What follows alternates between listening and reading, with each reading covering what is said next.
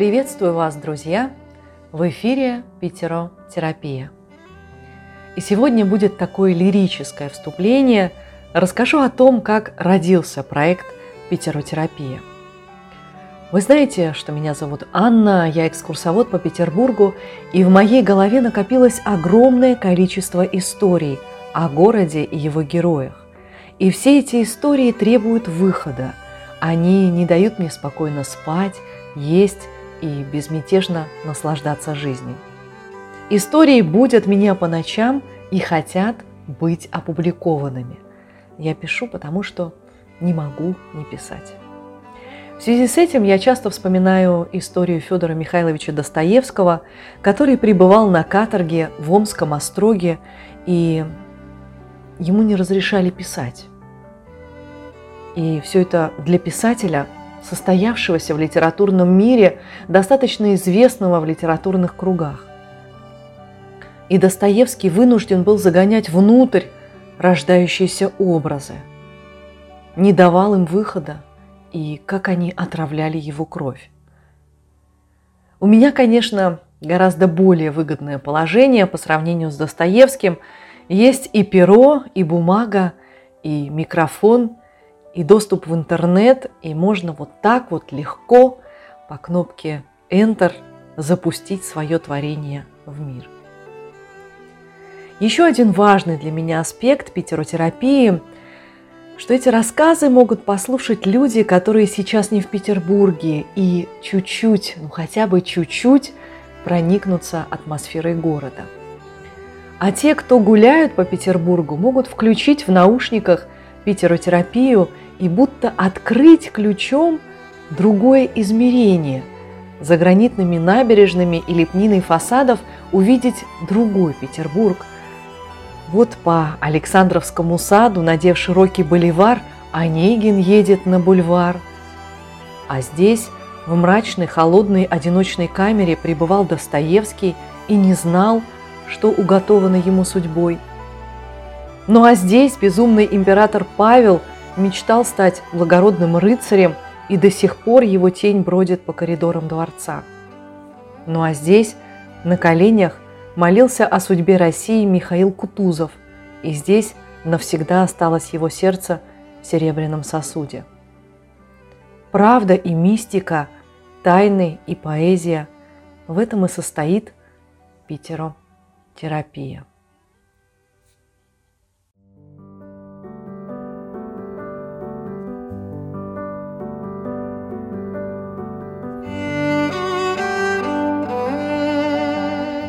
Начинаем сеанс питеротерапии. И сегодня мы поговорим о сокровищах Карла Фаберже. В феврале 2004 года российский предприниматель Виктор Вексельберг приобрел знаменитую коллекцию изделий фирмы Фаберже, которая принадлежала семье американского медиамагната Малькольма Форбса. Эта коллекция насчитывала более 200 предметов – включая 9 уникальных пасхальных яиц, созданных Карлом Фаберже для двух последних русских императоров.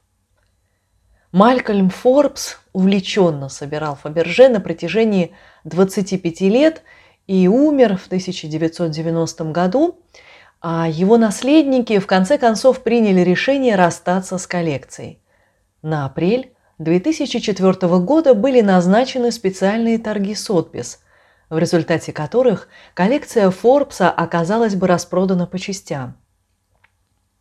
Приобретение столь ценной коллекции одним покупателем стало беспрецедентным событием на мировом арт-рынке. Виктор Вексельберг не только спас коллекцию как единое целое, но и вернул эти уникальные предметы на родину, в Россию, для того, чтобы сделать их доступными всем ее жителям. Так, было положено начало созданию первого в стране музея, посвященного великому русскому ювелиру Карлу Фаберже. Для размещения коллекции Карла Фаберже правительство Санкт-Петербурга передало Шуваловский дворец на Фонтанке, недалеко от Аничкова моста.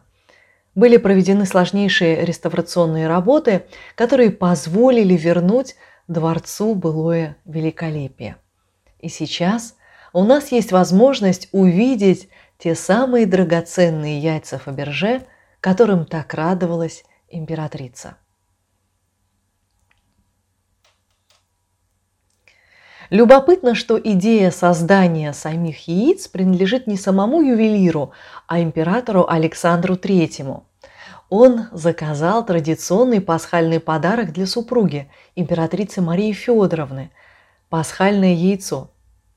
Карл Фаберже изготовил яйцо курочка, покрытое белой эмалью. Внутри его, как нетрудно догадаться, располагался желток из золота, в котором – была спрятана курочка с рубиновыми глазками. Подарок пришелся императрице по душе, и в дальнейшем на Пасху, что Александр III и его сын Николай заказывали подарки у Фаберже. Обычно заказывались два подарка. Один презент для супруги, а второй для императрицы-матери. С тех пор Фаберже ежегодно производил все новые и новые диковинки, всего было создано 71 яйцо, из них 52 для семьи императора. Фирма Фаберже изготавливала не только ювелирные украшения, часы, портсигары, но и предметы декора, столовое серебро. Главным для Фаберже было не золото и не деньги, а главным был азарт. В моду входит фотография, Делаем ювелирные рамки для семейных фотопортретов. Электричество вошло в обиход. В магазинах появляются затейливые эмалевые дверные звонки в виде черепашек. Есть люди, которым надоели бриллианты и жемчуг. Что толку в золоте? А такая вещица подходит всем, говорил Карл Фаберже. В Петербурге на Большой морской 24 был выстроен роскошный особняк Фаберже – Улицу эту местные жители прозвали «Золотой», потому что здесь находились все самые известные ювелирные салоны Петербурга. В столице у Фаберже трудились 600 человек, высококлассных художников и ювелиров. И в этом шикарном особняке на первом этаже находился магазин и мастерские, на этажах выше 14-комнатная квартира самого Фаберже и квартиры его ведущих сотрудников. Дом был оборудован огромным бронированным немецким лифтом-сейфом, который был подключен к электрическому напряжению. С началом Первой мировой войны дом Фаберже вынужденно перестроил свою работу. Вместо драгоценностей начали делать медные графины, тарелки, кружки, табакерки. В мастерских теперь изготавливались шприцы и другое медицинское оборудование, а также гранаты для фронта. Ситуация еще более ухудшилась после революции 1917 года, когда к власти пришли большевики.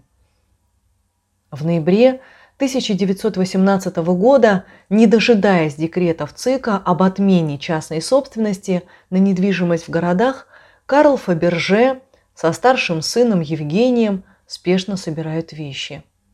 72-летний придворный ювелир, владелец огромного холдинга, бежит в Европу под видом курьера на последнем дипломатическом поезде в Ригу.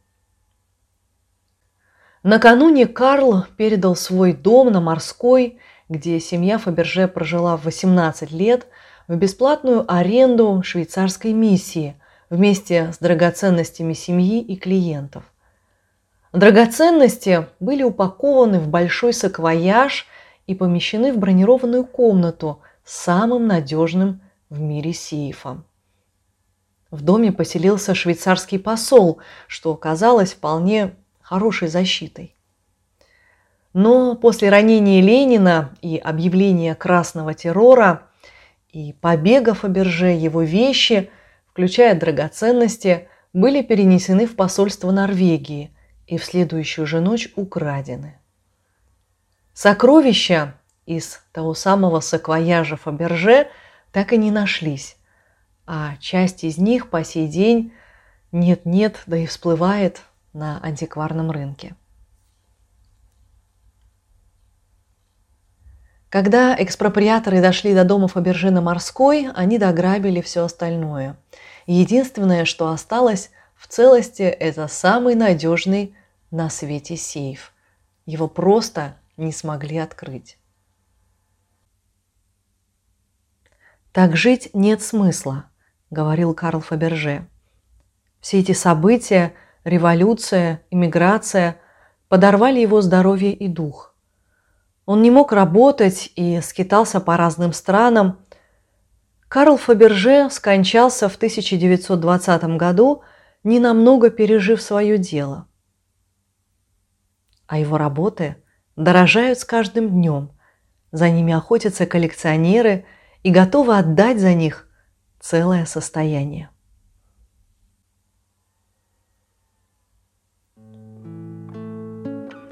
Сегодня мы можем пройтись по Большой Морской, заглянуть в огромные витрины ювелирного дома Фаберже, где до сих пор сохранились старинные дубовые прилавки, на которые выкладывали драгоценности для самой взыскательной публики.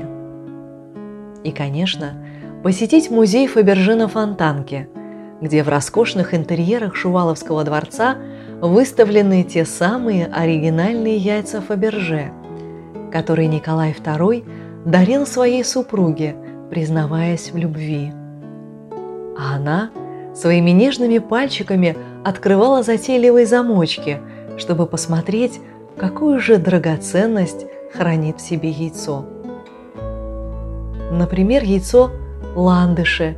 Сначала нужно было найти жемчужную кнопочку, при нажатии на которую появляются три миниатюрных портрета – Николая II и двух дочерей Ольги и Татьяны, которые к тому моменту родились в императорской семье.